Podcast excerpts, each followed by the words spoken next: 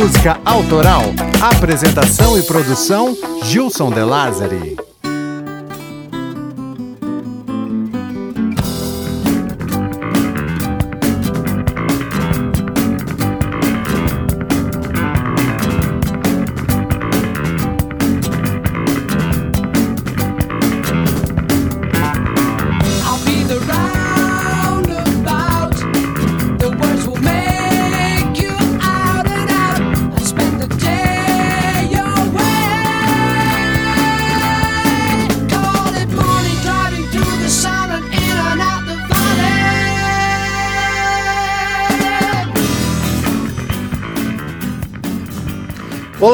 Aqui é o Gilson De Lázari, sejam bem-vindos ao episódio 7 do Clube da Música Autoral.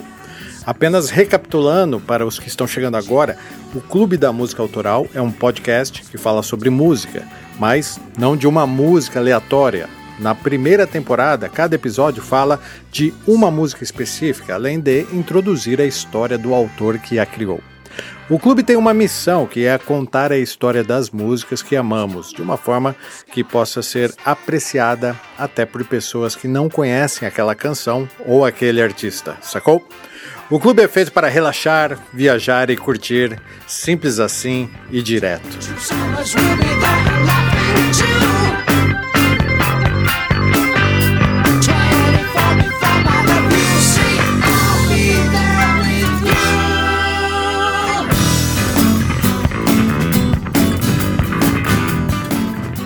E você que está ouvindo também pode interagir comigo aqui nos próximos episódios, é muito fácil. O clube está nas principais redes sociais: Facebook, Twitter e Instagram.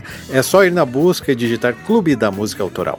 Se quiser, eu também posso te enviar os novos episódios pelo WhatsApp para você ouvir no seu smartphone quando quiser. É só clicar no link que está na descrição e confirmar a mensagem. O Clube da Música Autoral precisa do seu apoio e por isso, se você gostou, compartilhe com seus amigos e se você ouve pelo iTunes, não esqueça de deixar uma avaliação positiva.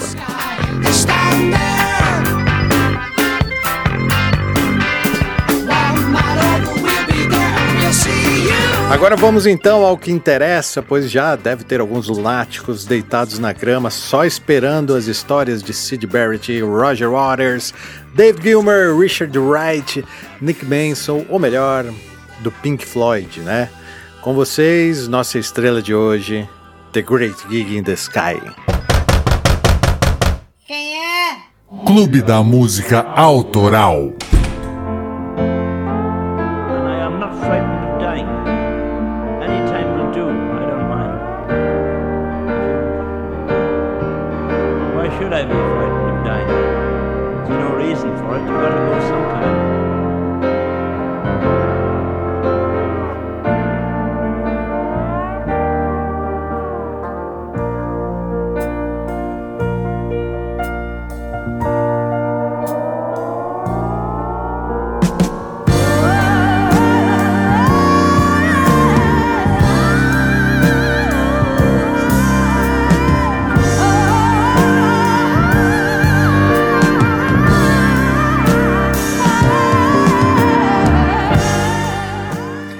Música incrível, não é?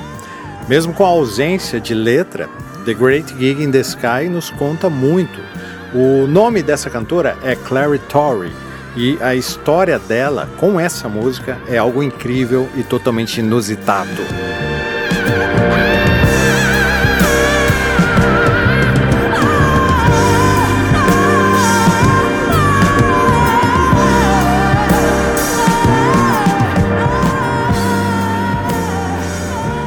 O Pink Floyd também entrou na minha vida de uma forma assim bem inusitada. Deixa eu contar uma história aqui para vocês rapidamente.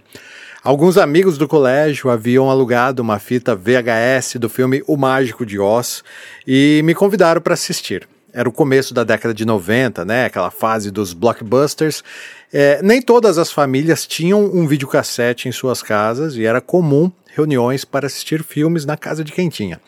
A lenda era o seguinte: alguém ouviu de alguém que se fumasse um cigarro de maconha e assistisse o filme Mágico de Oz, ah, enquanto ouvia, Pink Floyd experimentaria uma viagem muito doida.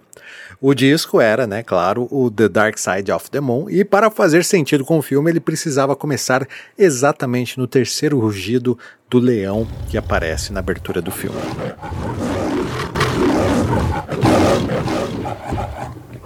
Legal. Tínhamos o disco, tínhamos o filme e uma casa onde os pais não estavam, eles estavam viajando, mas ainda faltava um elemento o tal do cigarro de maconha, um tabu para nós, garotos de 15 anos mais ou menos na época.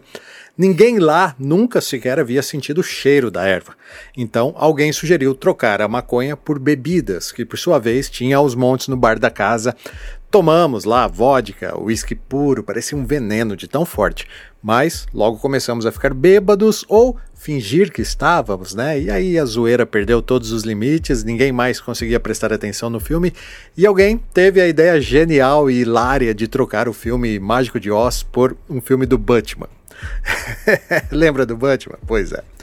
Muitos anos depois, eu consegui assistir o The Dark Side of the Rainbow. Esse é o nome ao qual os fãs apelidaram essa junção de Mágico de Oz com The Dark Side of the Moon. Da qual, veja bem, o Pink Floyd nega e afirma serem apenas coincidências, mas é incrível como a trilha sonora se encaixa perfeitamente com a maioria das cenas do filme. Hoje está muito mais fácil de assistir, se você quiser, é só procurar por The Dark Side of the Rainbow no YouTube, que já tem sincronizado.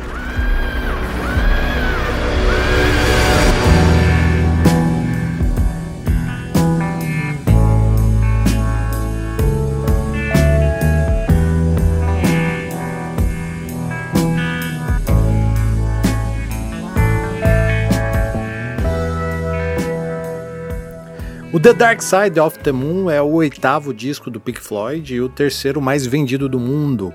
Para vocês terem uma ideia, vendeu tanto que a gravadora e distribuidora EMI precisou montar fábricas extras só para produzir esse disco.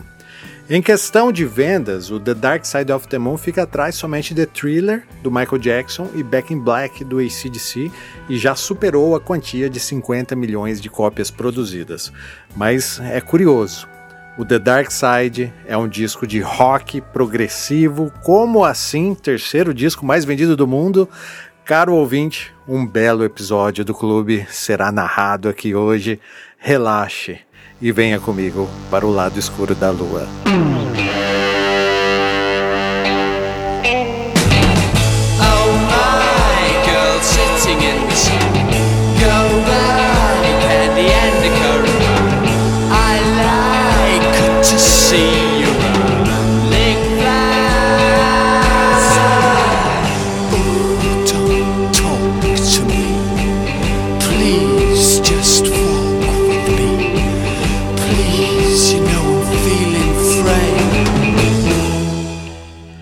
Estamos ouvindo Canned and Current Band, canção do lado B do primeiro single que o Pink Floyd gravou, isso em 1967.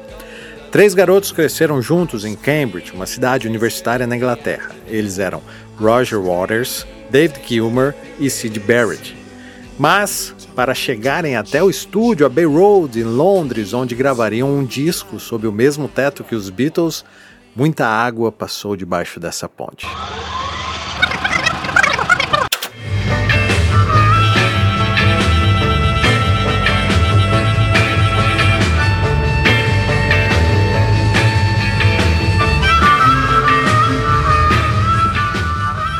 Tudo começou na faculdade quando três amigos do curso de arquitetura, Roger Waters, Richard Wright e Nick Manson, resolveram montar uma banda. Batizaram como Sigma Six. Convidaram mais alguns integrantes e passaram a ensaiar clássicos do rhythm and blues. Yeah,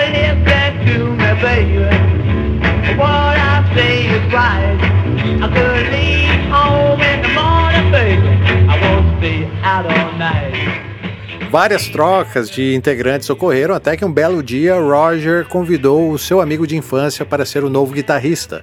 Ele era alegre, descontraído e brincalhão. Seu nome era Sid Barrett e logo passou a influenciar os outros integrantes. Sid era apaixonado por música americana, em especial pelo blues. When I leave my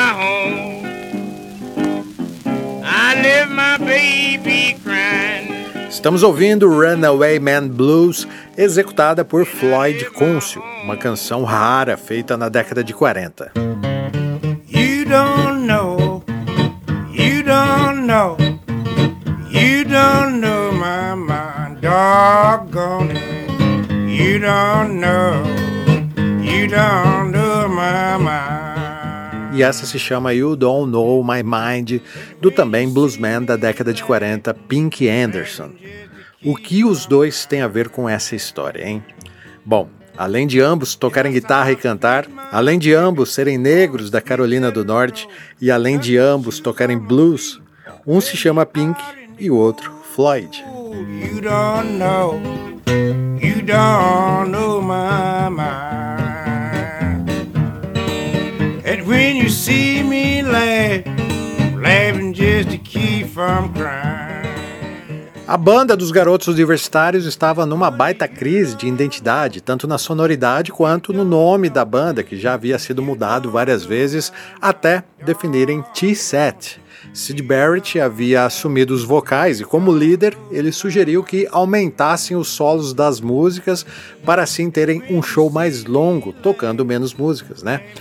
Com esses solos mais longos e improvisados, o show do T-Set começa a ficar mais viajante.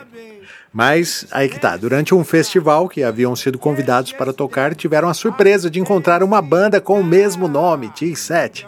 Injuriado, Sid Barrett resolveu homenagear seus ídolos do blues, Pink Anderson e Floyd Council, e a banda passou a se chamar The Pink Floyd Blues Band, posteriormente The Pink Floyd Sounds, até ficar apenas Pink Floyd. Well, last winter, when the time was rough, I was out in the coal mine strutting my stuff. You don't know. O novo nome também traria sorte, pois os shows do Pink Floyd começaram a atrair mais e mais pessoas que, em comum, estavam de saco cheio da bitomania, aquele estilo do Ye Ye Ye que já havia saturado lá o pessoal da Europa, de Londres e tal. Boa parte dos jovens britânicos buscavam novidades sonoras e o Pink Floyd trazia áreas de novidade para seus shows, dando início ao que chamaram de psicodelia musical.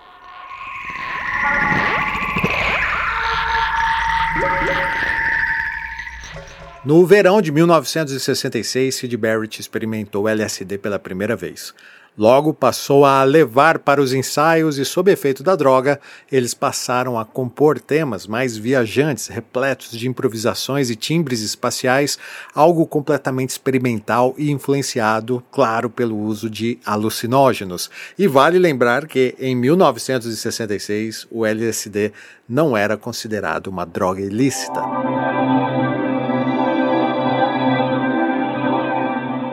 Dois amigos que haviam assistido o show do Pink Floyd resolveram investir dinheiro naquela banda lá, porque os caras eram demais, os caras eram geniais. E assim criaram a Black Hill Enterprises, uma agência para investir e gerenciar a carreira do Pink Floyd.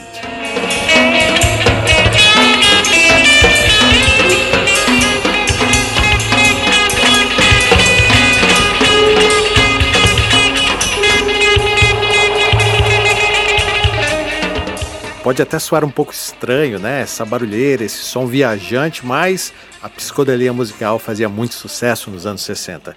E com o investimento inicial, a banda comprou instrumentos e equipamentos novos. Talvez o grande diferencial do Pink Floyd tenha sido investir em iluminação. Eles foram pioneiros ao envolver o seu público em um sentimento misto de som e imagem, que, sob a influência dos alucinógenos, faziam o público entrar numa viagem muito doida. Não demorou muito e o Pink Floyd já havia se tornado a maior banda do underground londrino e foram convidados pela gravadora EMI para entrar em estúdio e gravar o primeiro single, Arnold Lane. Arnold Lane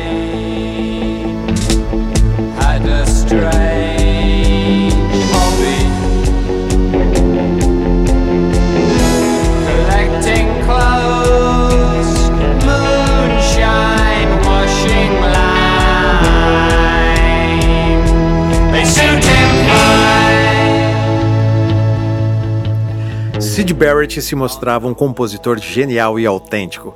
Arnold Lane foi inspirada em um homem que tinha o hábito de roubar roupas femininas nos varais de Cambridge, em especial das casas dos pais de Sid e Roger.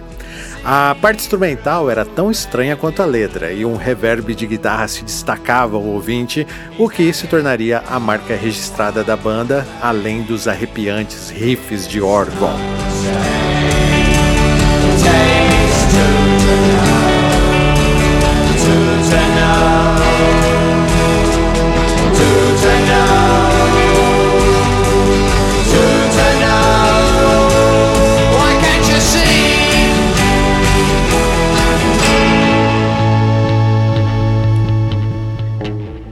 O single alcançou a vigésima posição nas paradas britânicas e deu ao Pink Floyd o status de banda cult. Eles tocavam em bares undergrounds londrinos ao lado de artistas que apresentavam performances corporais e palestras de liberação mental baseadas no uso do LSD. Apenas alguns meses depois, o Pink Floyd entrou novamente em estúdio e gravou o seu segundo single, See Emily Play.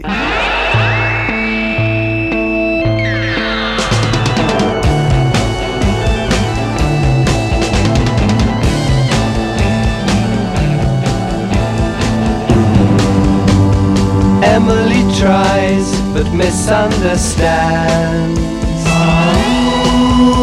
She's often inclined to borrow somebody's dreams till tomorrow.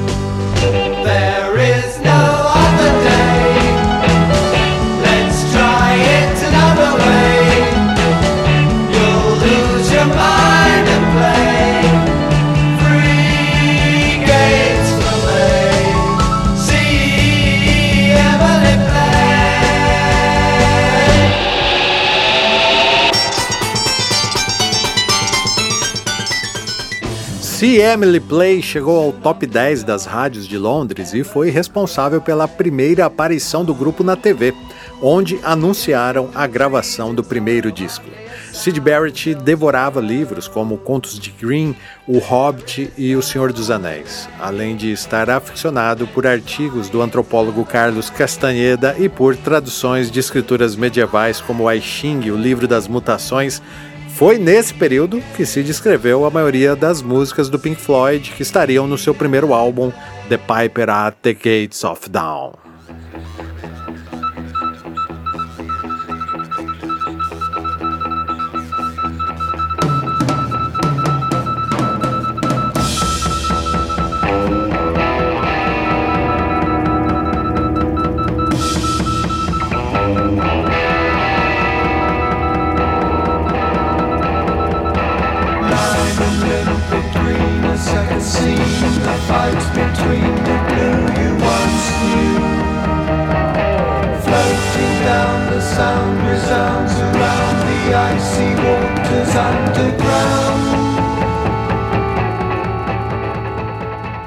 The Piper at Gates of Dawn foi gravado no estúdio Abbey Road e, curiosamente, as sessões foram simultâneas com as sessões dos Beatles, que estavam no estúdio ao lado, gravando o icônico Sgt. Pepper's Lonely Heart Club Band.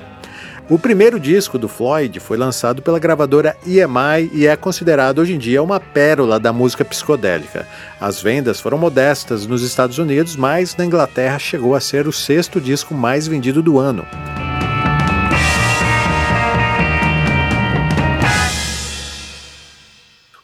Após o lançamento do primeiro disco, o comportamento de Sid Barrett tornou-se cada vez mais errático e imprevisível, em parte como consequência do uso intenso de drogas psicodélicas como o LSD. Sid foi diagnosticado com esquizofrenia, o frontman do Pink Floyd, que até então passava uma imagem alegre, amigável e extrovertida, passou a ficar cada vez mais deprimido e socialmente retraído.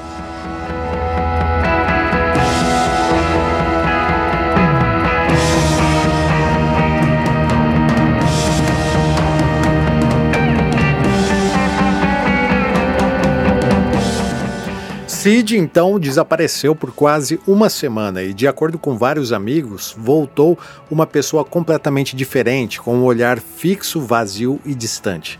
Ele não conseguia conhecer os velhos amigos e muitas vezes nem sabia onde estava. Mesmo assim, de alguma forma, Sid conseguia cumprir a agenda da banda, e mesmo que eventualmente ele surtasse durante as apresentações, o público entendia aquilo como parte da performance e aplaudiam as loucuras de Sid. Em novembro de 1967, o Pink Floyd fez uma turnê ao lado de Jimi Hendrix, mas dessa vez levaram um guitarrista substituto. Barrett não gostou da ideia. Então, a banda resolveu convidar um amigo em comum para tocar ao lado de Sid nos shows. Seu nome era David Gilmour, amigo de infância de Sid, ao qual mantinham uma boa relação. Gilmour não foi contratado para substituir Barrett, e sim para ser um segundo guitarrista que eventualmente assumiria também os vocais conforme as imprevistas ações de Sid.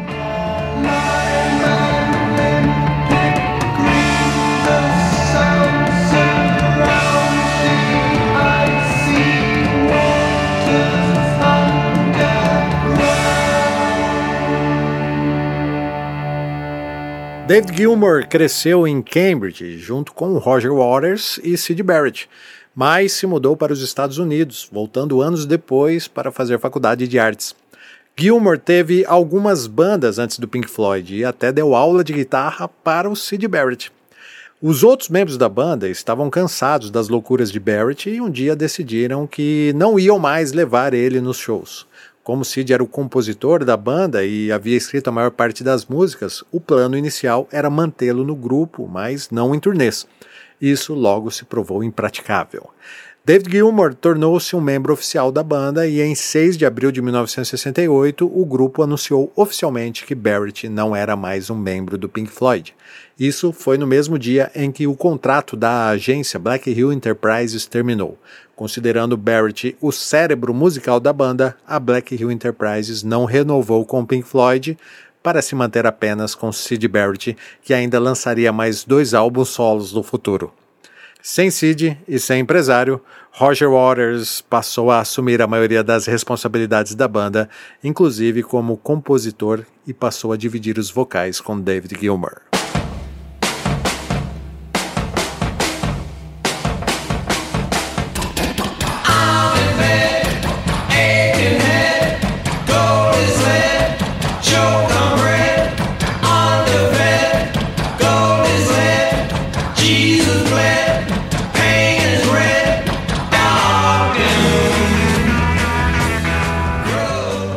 Mas os fãs do Pink Floyd amavam Sid Barrett, ele era um herói para eles e muitos deles passaram a se organizar para exigir a sua volta. Mas Roger Waters persistiu e em julho de 1968, com o apoio da EMI, conseguiram lançar o segundo disco do Pink Floyd, chamado A Full of Secrets.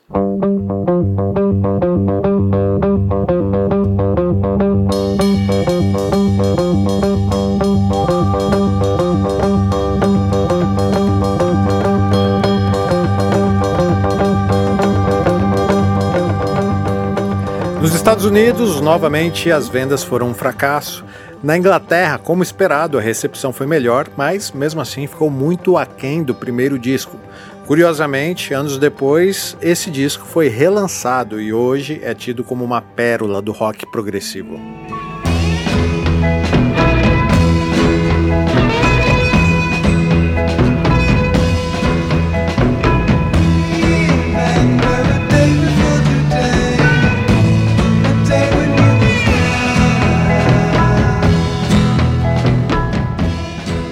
Os dirigentes pediram e a banda até tentou gravar canções de Sid no segundo álbum, mas, segundo Waters, elas eram extremamente depressivas. Mesmo assim, o segundo disco do Pink Floyd contém uma das composições de Sid mais estranhas, chamada Judgment Blows. Softly considerate of you to think of me here, and I'm most obliged to you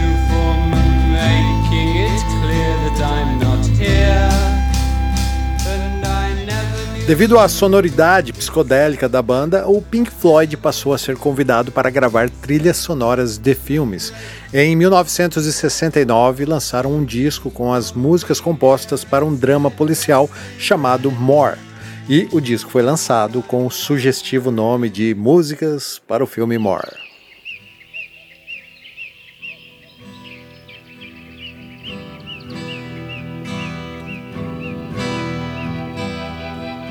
In a churchyard by a river, blazing in the haze of midday, laughing in the grasses and the graves.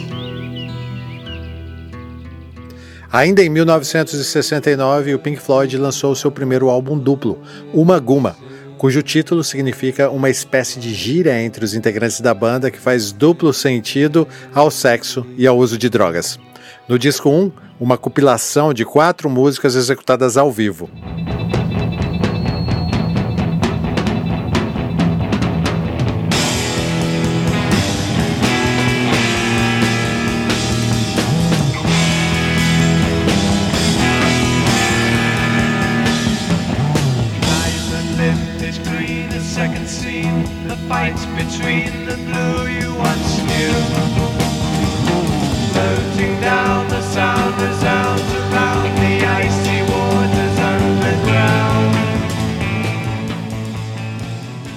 No disco 2, eles dividiram o espaço democraticamente em quatro partes iguais, onde cada um dos integrantes teria seu espaço exclusivo para fazer o que quisesse sem nenhuma interferência dos outros integrantes. Para vocês terem uma ideia do experimentalismo, Roger Waters, em sua parte, fez apenas ruídos percussivos com a voz.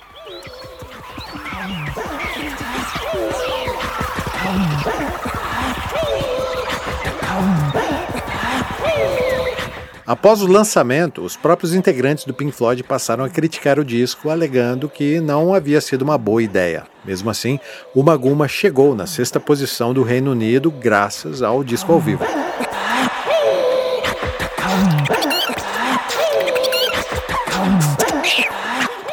O Pink Floyd voltou ao Abbey Road em 1970 para estrearem a última novidade, um recurso sonoro recém-criado chamado gravação quadrifônica. Esse recurso só era audível quando usados quatro alto-falantes de monitoração. E o Pink Floyd pretendia transmitir toda a atmosfera espacial de suas músicas em um disco de estúdio gravado com esse recurso. Foi lançado com o nome Atom Heart Mother, é aquele da vaca na capa, sabe?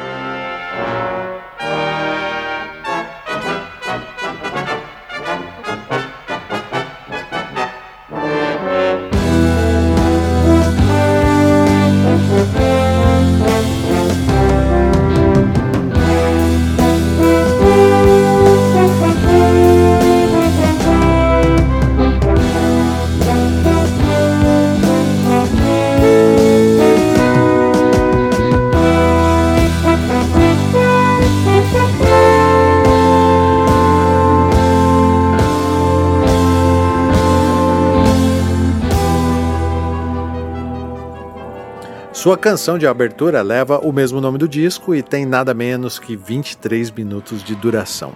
Uma das exigências da EMI foi que a fita de uma polegada, a única capaz de registrar o então recurso quadrifônico, não poderia ser cortada.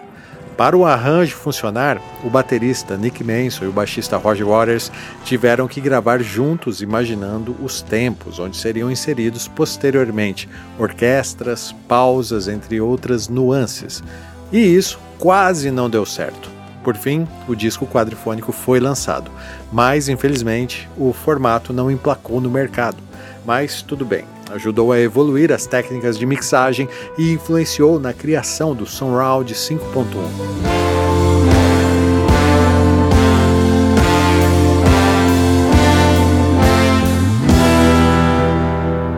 Esse também é o primeiro disco do Pink Floyd com alto investimento em propaganda, o que garantiu a primeira posição de vendas no Reino Unido e a quinquagésima nos Estados Unidos, abrindo as portas para uma turnê em terras americanas.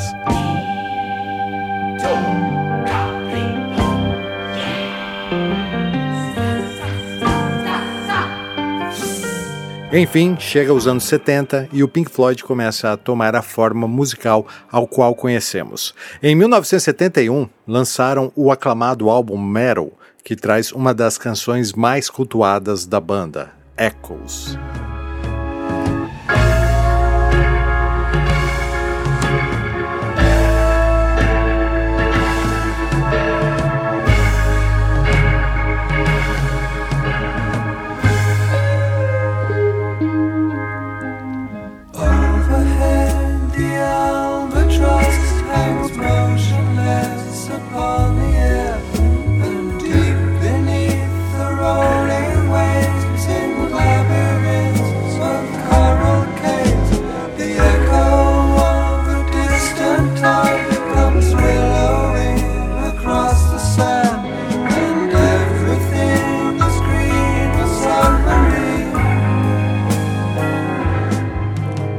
Echoes ocupa todo o lado B do disco. Sutilmente, o Pink Floyd abandona a sonoridade psicodélica e apresenta os primeiros elementos do rock progressivo que começam a ser mesclados com frases pentatônicas na guitarra durante os solos de David Gilmour, que é, claro, como vocês sabem, considerado um dos maiores e mais geniais guitarristas do mundo.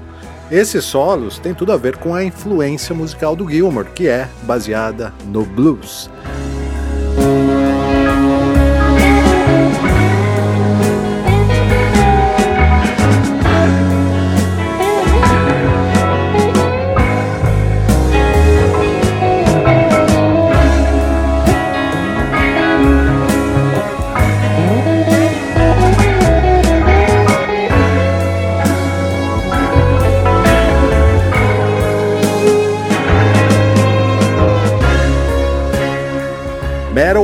Álbum divisor de águas para o Pink Floyd, pois se despede definitivamente das heranças de Sid Barrett e também daquela fase psicodélica muito louca e traz David Gilmour ao lado de Waters assinando a maioria das faixas. No Reino Unido, novamente, as vendas foram bem-sucedidas, mas devido ao pouco investimento da gravadora nos Estados Unidos, o disco não emplacou na América. No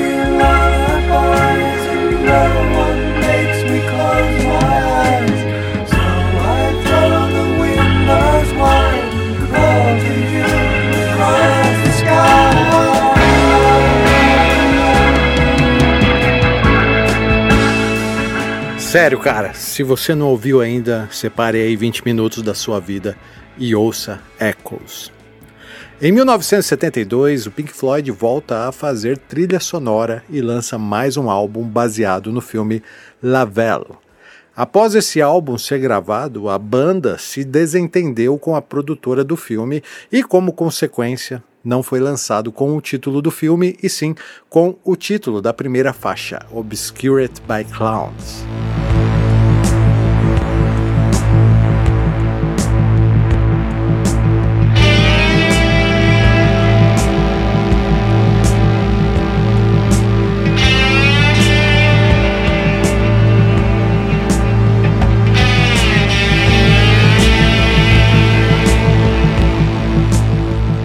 Canção Free For acabou sendo bem sucedida nas rádios americanas. Ela mostra Roger Waters cada vez mais à vontade para falar sobre seu pai que morreu na guerra. Acontece que havia uma discussão interna no Pink Floyd para que as letras eh, deixassem de ser subliminares e passassem a tratar de assuntos eh, mais comuns para criar uma identificação com o fã. Nessa música, essa identificação aconteceu pela primeira vez.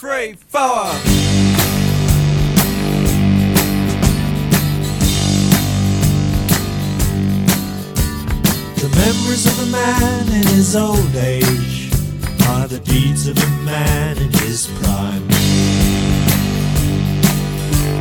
You shuffle in the gloom of the sick room and talk to yourself as you die.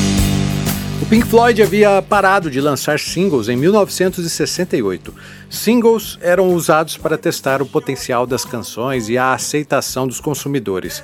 E a partir dessa repercussão, empresários da indústria fonográfica definiriam quanto seria investido naquele disco ou até mesmo se ele seria engavetado. Em 1973, existia uma grande expectativa para o próximo disco do Pink Floyd que já estava praticamente finalizado, mas a EMI americana ainda tinha dúvidas a respeito da capacidade de vendas do Pink Floyd e queria testar o potencial deles através de um single, né? E foi o que eles fizeram. Lançaram um single e ele chegou na 13ª posição das paradas da Billboard americana e acho que até dispensa apresentações.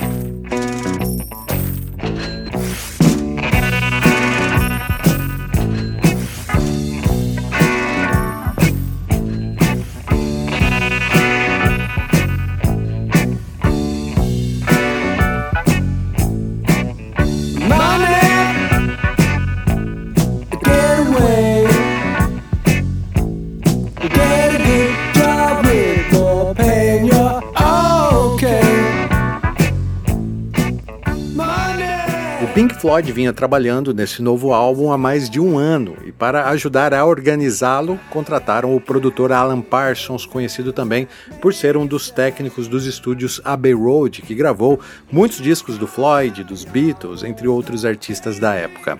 Parsons e o Pink Floyd testaram todas as músicas do The Dark Side ao vivo antes de gravarem. Elas foram cautelosamente analisadas no minucioso trabalho de produção que já não existe mais nos dias de hoje. O nome sugerido por Roger Waters para esse disco foi The Dark Side of the Moon, mas depois descobriram que uma banda chamada Medicine Head havia acabado de lançar um disco com o mesmo título. Então acharam prudente mudar o nome para Eclipse. Pouco tempo depois, foram informados que o álbum do Medicine Head havia sido um fracasso, então resgataram o título original e, com a alta expectativa financeira devido ao sucesso do single Money, o Pink Floyd lançou no dia 1 de março de 1973 o clássico álbum The Dark Side of the Moon.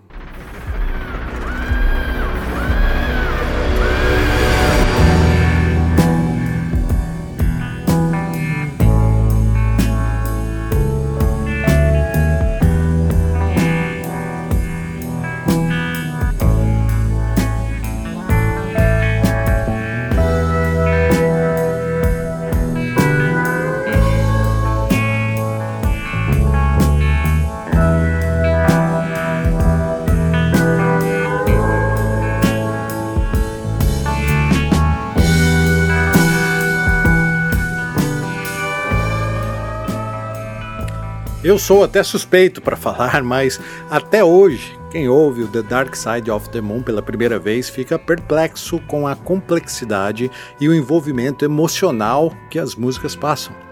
Na minha opinião, é, sim, com certeza, um dos melhores discos do Pink Floyd, se não for o melhor.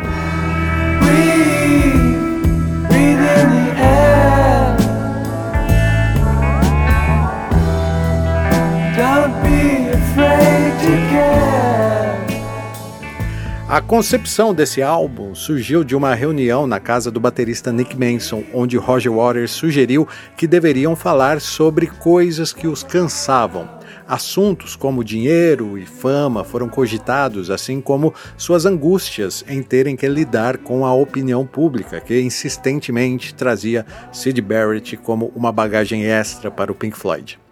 Todos concordaram, David Gilmour principalmente, porque ele já havia dado uma entrevista onde afirmava que as letras do Pink Floyd deveriam ser mais diretas e menos metafóricas. Foi isso que aconteceu em Dark Side.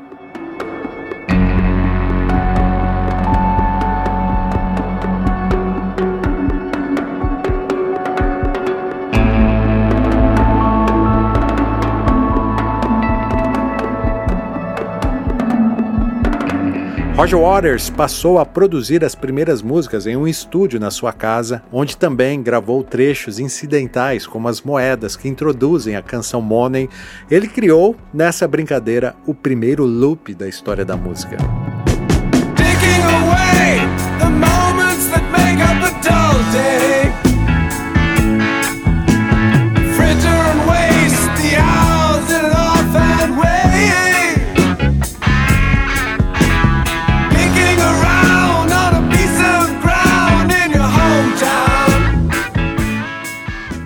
Nas pausas das gravações, que novamente foram nos estúdios Abbey Road, Waters gravou entrevistas com pessoas que trabalhavam lá ou estavam de passagem. Ele fazia perguntas do tipo: Você tem medo da morte? ou O que você sente ao ouvir a frase O lado escuro da lua? Algumas dessas respostas estão presentes nas músicas, inclusive um dos entrevistados foi Paul McCartney, mas as suas respostas não foram usadas por serem muito cautelosas. Uma rápida pausa para ouvirmos o solo de Time.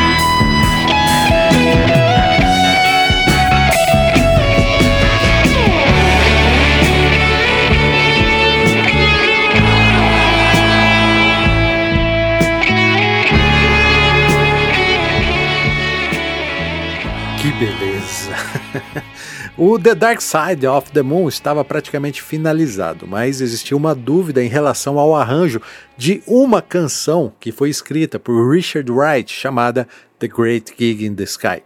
Eles sentiam que ainda faltava algo, eles não sabiam o que. Então, o produtor Alan Parsons sugeriu uma voz feminina improvisando sobre o tema. A banda gostou da ideia, mas não sabiam quem chamar. Clary Torrey era uma cantora que já havia emprestado sua voz para alguns discos gravados no Abbey Road, e Alan Parsons lembrou dela e sugeriu um teste com Claire.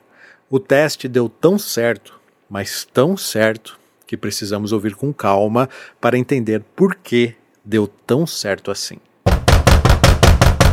Quem é? Clube da Música Autoral.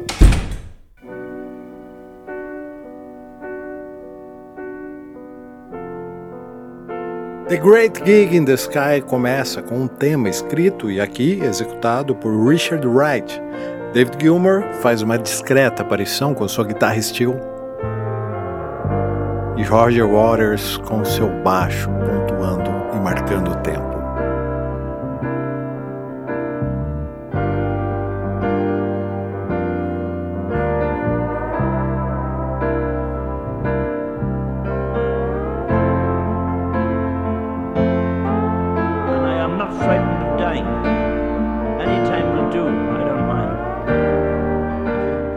Ouvimos uma voz falando sobre a morte, explicando que não está com medo de morrer. Por que eu estaria com medo? Não há razão para isso. Nós temos que ir embora um dia.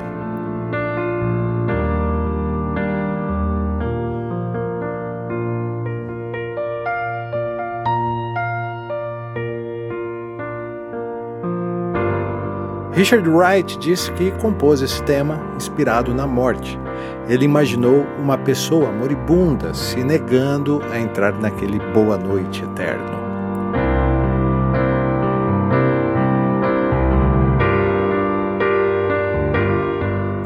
Quando Alan Parsons ligou para Claire na primeira vez, ele não disse que se tratava de uma canção do Pink Floyd, apenas que era mais um bico no estúdio. Claire negou, pois já tinha compromisso naquela noite. Parsons insistiu e ligou de novo, dizendo que se tratava de um teste para o Pink Floyd. Ao chegar no estúdio, Claire ficou apavorada, pois a banda inteira estava lá esperando por ela. Richard Wright mostrou o tema e pediu que, ao improvisar, ela pensasse na morte, no horror ou mesmo no orgasmo. O plano era que Claire não fosse dirigida em hipótese alguma, mas na passagem de som ela começou a cantar Baby, Baby e Alan explicou que nenhuma palavra deveria ser dita. Como era um hábil técnico de gravação, Alan Parsons então adicionou um reverb bem longo nos fones de Claire para que isso a inspirasse e deu certo. Claire decidiu que cantaria, imaginando que sua voz fosse apenas mais um instrumento, e pediu que Alan gravasse já o primeiro take, justificando que costumava ser o melhor. Alan ligou o gravador e Claire começou a cantar.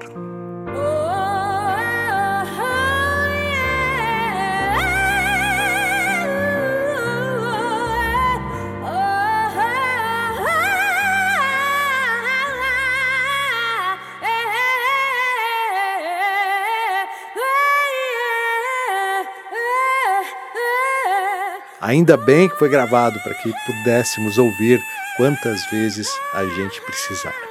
Então, vamos ouvir mais um pouco.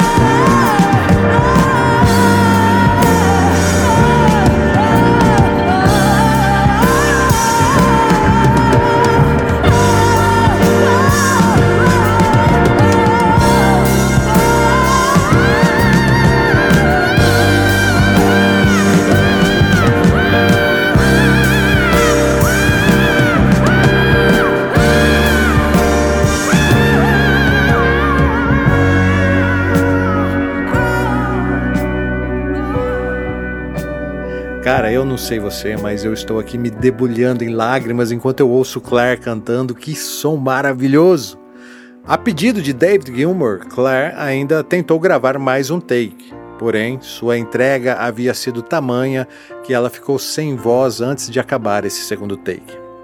Envergonhada, achando que havia exagerado demais e sem nenhum feedback por parte da banda, Claire recebeu 30 libras e foi embora completamente decepcionada.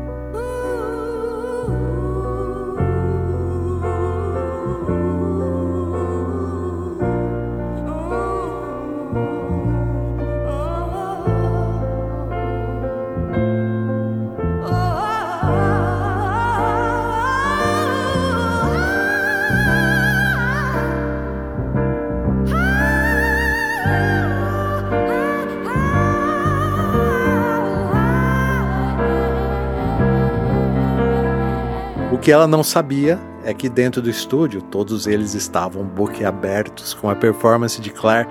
David Gilmour disse posteriormente que eles estavam pensando em convidar Madeleine Bell ou Donnie Stroy, cantoras negras famosas por seus solos vocais e tal, mas quando Claire abriu a boca e começou a cantar, eles tiveram certeza que aquele era o elemento que faltava na canção de Richard.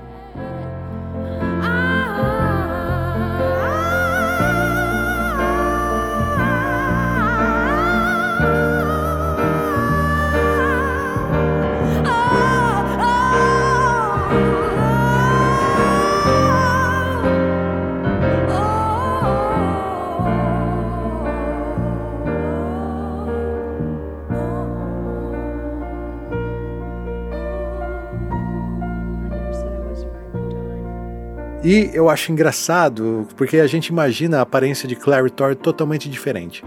Mas ela tinha cabelos claros, apenas 22 anos e um corpo franzino, em comparação com as cantoras negras da soul music que cantavam como ela. Claire só descobriu que sua performance havia entrado no disco quando o mesmo chegou às lojas e ela viu seu nome no encarte. Comprou o disco e então pôde ouvir sua incrível performance pela primeira vez.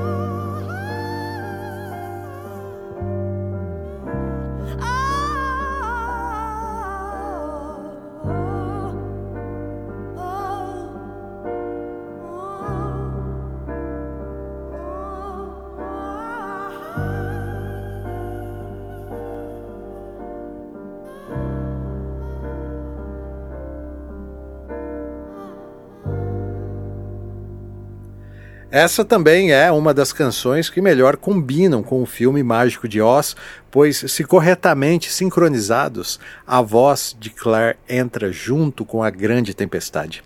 E é incrível, pois também acabam juntas. Em 2004, Claire processou a EMI e o Pink Floyd, exigindo os royalties da composição de The Great Gig in the Sky. Em 2005, o processo foi encerrado através de um acordo favorável a Claire. O valor pago a ela nunca foi revelado, mas podemos imaginar a quantia milionária que Claire deve ter recebido, pois The Dark Side of the Moon é o terceiro disco mais vendido do mundo. Além do acordo financeiro, a partir de 2005, todas as novas publicações de The Great Gig in the Sky passaram a ser assinadas por Richard Wright e Clary Torrey.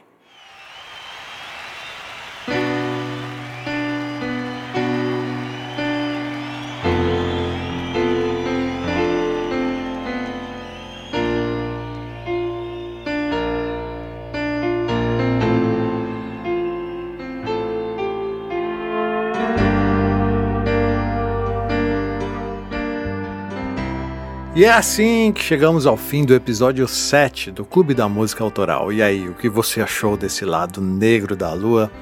Eu acho que ainda dá pra gente fazer outros episódios do Pink Floyd e terminar de contar a história deles, mas gostaria de saber a sua opinião. Qual outra música do Pink Floyd renderia um bom episódio do clube? Para você participar da enquete e votar na sua música preferida, é só acessar o site do clube, clubedamusicaautoral.com.br barra assine. Isso vai te custar apenas 10 reais e além de votar, você ainda conhece as vantagens que você recebe apoiando essa nossa missão aqui, ó, que é de contar histórias e espalhar músicas boas pela rede.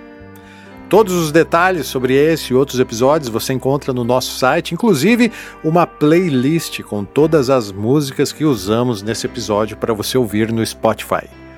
Para encerrar, vou deixar aqui uma versão clássica de The Great Gig in the Sky ao vivo que tem como backing vocals Sam Brown, Dirk McBroom e Claudia Fontaine e assim acariciar os nossos ouvidos já muito bem tratados após esse episódio aqui. Pink Floyd é demais, né, gente? Eu adoro também.